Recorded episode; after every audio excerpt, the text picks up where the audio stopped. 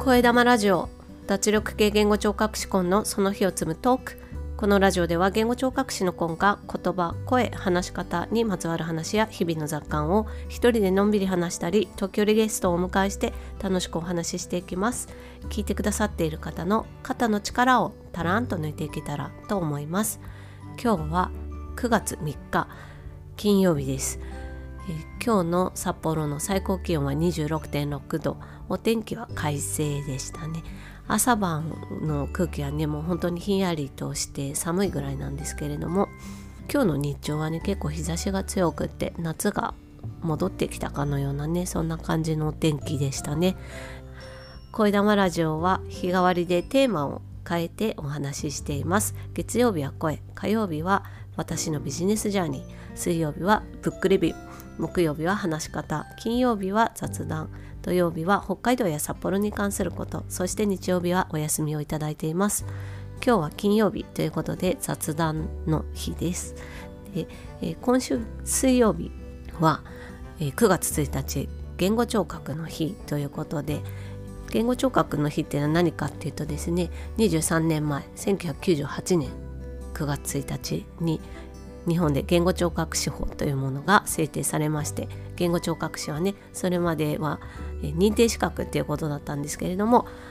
国家資格として認められることになりました。えっと、それで割とねあの歴史が国家資格としては浅いということでで、まあ、社会的認知もねまだまだ不十分ということで今日は言語聴覚士というのがどういう仕事をしてるのかそしてどんなことができるのかっていうことをねお話ししようと思います。でえっと、前からね私何回も言語聴覚士のお仕事の話とかはねしてますけれども改めて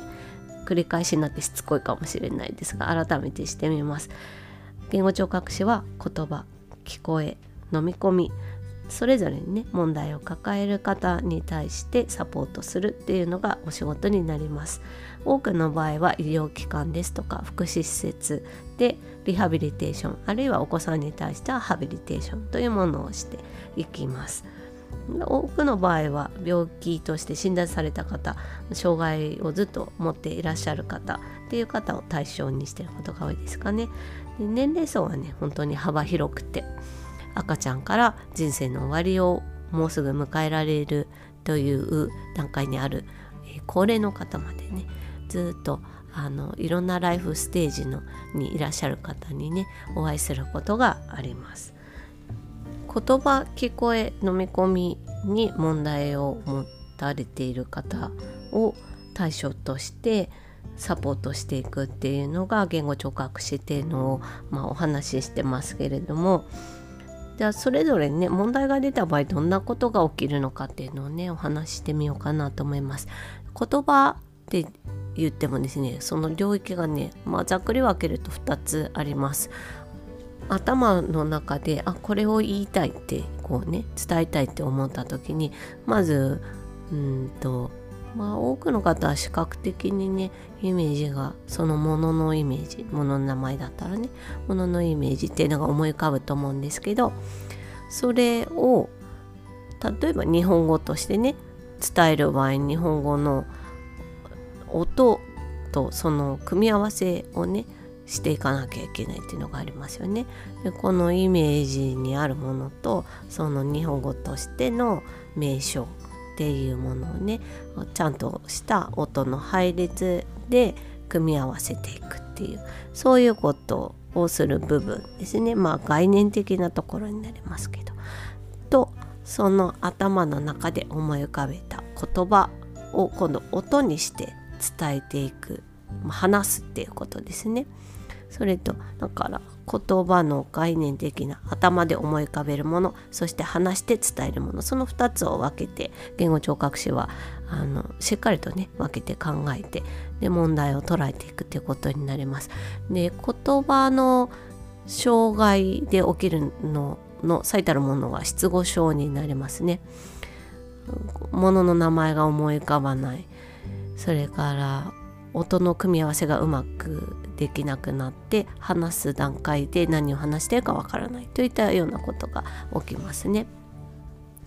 それから話す方の問題としては発音の障害が起きます舌の動きがうまくいかなくなって日本語の音らしい音っていうのがね言葉としての音は合っているんだけれども発音のその正確さが落ちてしまうっていうことになりますね。それからあとはイントネーションがねあの単調になってしまうと相手に聞こえないとかもしくは声をね大きく出すことができなくなるっていうとこも話すっていうところに影響してくる問題になります。それから飲み込みの問題っていうのはね最近よく聞かれるかなと思います。嚥下障害というものがあります。要するにねのあのむせたものがむせる状態だけではね嚥下障害って言わないんですけど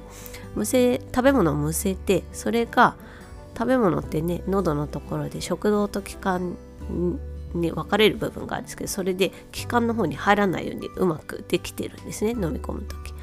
それが病気だったり加齢だったり、まあ、年を取ったりとかっていうことでうまくいかなくなってですね食べ物が気道の方に入ってしまう。まあ気道に入りかけるからむせるんですけど防ごうとしてね。でそれがむせずにむせるっていう感覚すら落ちてしまって気道に入ってしまうと今度肺の方に入ってしまって肺に入ってしまうと炎症が起きてでそれが炎あと誤嚥性肺炎ですね。誤嚥性肺炎っていうのになってしまうっていうね大変な問題になって生死に関わる問題になる方もいます。なので飲み込みの問題っていうことをね言語聴覚士は関わったりします。それから聞こえですね聴覚障害っていうことになりますけど先天性で、えー、聴力が全くない状態老の方から、まあ、少しだけ聞こえるとか、まあ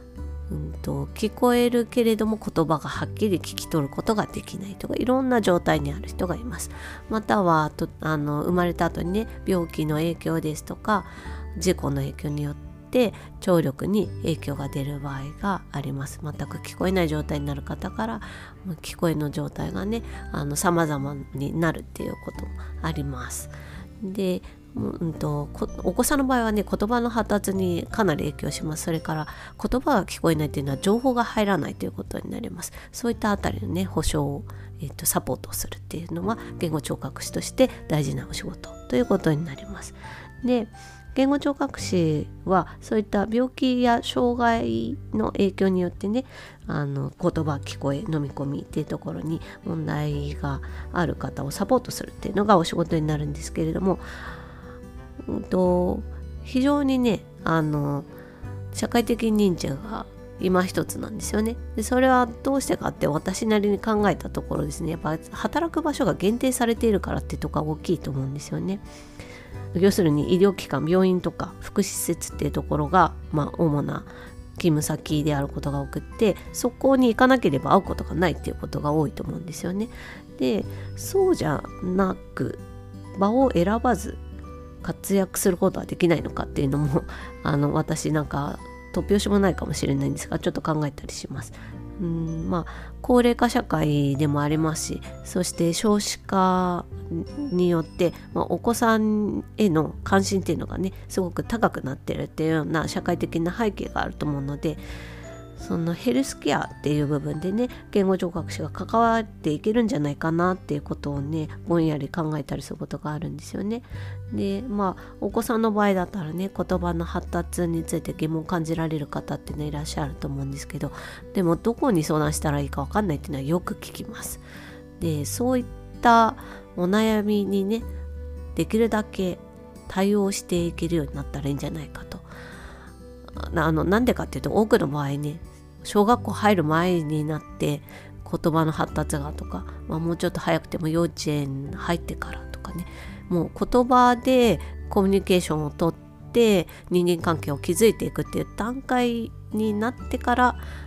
そういうお話をいただくとですねもう少し早い段階で関わることができればその方の辛さっていうのをねお子さんの辛さそれか保護者の方の辛さっていうのをもう少し早い段階で関われたら完全ではないけれど少しはお役に立てたかもしれないっていうことがね結構あったりするのであのほんのちょっとした疑問でもね答える人がいるっていうのがねいいんじゃないかなと思うのでそういう言葉のね発達への疑問に答えるっていうようなね立場になれたらいいんじゃないかなって思ったりもしますしそれから、まあ、もしくは年齢が進んできてね、まあ、高齢の方になって声がうまく出ないとかね発音がうまくできないとか自分の言葉の状態大丈夫なんだろうかなんてね疑問を感じる方にもねあの詳しく説明できる人がいれば不安も和らぎますしもしくは本当は病院に行かなきゃいけない状態なのかもっていうところもねそういうあの予防的なところもあの関わっていったらいいんじゃないかなって思ってます。それから私のようにですね、まあ、私も予防的観点っていうところであの声の場を始めたんですけれども声とか話し方でもしこのままうまく出ない声の出し方で出し続けていたら声帯を傷つけてしまうかもしれない。かねその良くない声の出し方がね習慣化してしまうかもしれないっていうのをねあの防ぐことができたらって思うんですよね。悪くなってから病院行くと本当にしんどいのでその前にお役に立てたらいいなっていうのを考えてそれは病院ではちょっとできないので病院はね診断名つかないとリハビリ受けることできないところなのでその予防的にねその前に治していこう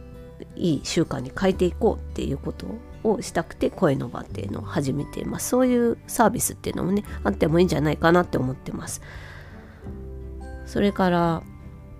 教育の場所にも言語聴覚士はね活躍できるんじゃないかなと思ってて。例えばまああの1対1でんあのリハビリをするっていうのをよく言語聴覚士はやってるので個別対応っていうのを長けてるんですよね。なのであの学校でねうまくコミュニケーション取れなくてお困りの方にね個別対応していくっていうこともあの個別対応できる視点からそのお子さんを捉えるっていうことがねできるとね教育の中でねちょっと違う風を吹かすことができるんじゃないかなって思うんですけどまあこれはうまくいくかどうかわかんないですけどね。もっと教育機関の中に言語聴覚士が入っていけるとお子さんとそして先生と保護者の方がねもっと毎日が良くなっていくんじゃないかななんて思っています。もうこんな感じで活動の場とか幅をね言語聴覚士はこれから広げていけるようになったらいいんじゃないかなって思っています。多くの人に役に立てるそういう言語聴覚士がねどんどん増えてくるといいなって思っています。というわけで今日はちょっと長くなりましたけれども言語聴覚士はどんなことができるかそして社会の中でねどうやって活動を広げていけるかななんて私の妄想の範囲ですけどお話ししてみました。スタンド FM にコメントをいただきましたのでお返しします。えーと、先週の土曜日ですね札幌の地下鉄はゴムタイヤを履いていて珍しいっていうようなことをね 私もちょっと鉄道好きなのでねついお話長くなってしまったんですけどその回に押狩のりこさんからコメントいただきましたありがとうございます。コンさんの鉄分高めという表現が毎度好きです。ゴムタイヤか初めて知りました。来年見に行くぞ。我が子も徹子に仕上げたかったのに全然興味示さずなので好きあらば伊丹空港で空子に仕上げたいなとか考え中っていう コメントいただきました。牛ガエルさんありがとうございます。私は実は空子です。そんなに詳しくはないけど本当は飛行機が一番好きです。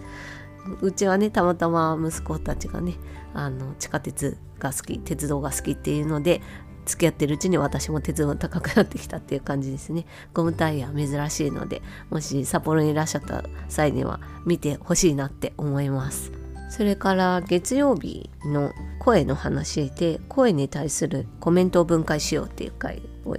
お話ししたんですけれどもそちらにまた牛ガエルのりこさんからコメントいただきました。ありがとうございます。アニメ声。そこの分解面白いさすがコンさんということでありがとうございます。アニメ声ですね。分解したらあの家のものがこの回聞きましてね。あの私全くアニメのことわからないで話してたんですけど家のものから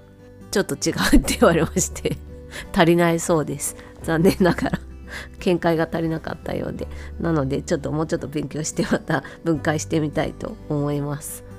それからまた牛ガエルさんからもう一つコメントいただいたんですが、えーと、火曜日の名前書いてみたビジネスジャーニーで、えーと、価格と満足度をつなぐものという回にコメントをいただきましためっちゃ良かった今トランポリン飛びながら BiSH のオーケストラ聴きながら今放送に首もげるほどうなずいてましたということでありがとうございます。共感いただいて嬉しいです。 BiSH って何ですかね？初めて聞きましたがオーケストラ。クラシックなのかな？ちょっと YouTube で探してみたいと思います。トランポリン飛びながら あのもしこれがクラシックの演奏であればクラシックを聴いてそして私のこののんびり声をとトークを聞いてっていうのですごいバランス感覚だなと思いながらコメントを読ませていただきました。牛ガエルさんありがとうございます。というわけで長くなりましたが今日はこの辺で終わりにします。コメントをこのようにいただけますと大変嬉しいです。Carpe Diem チャオ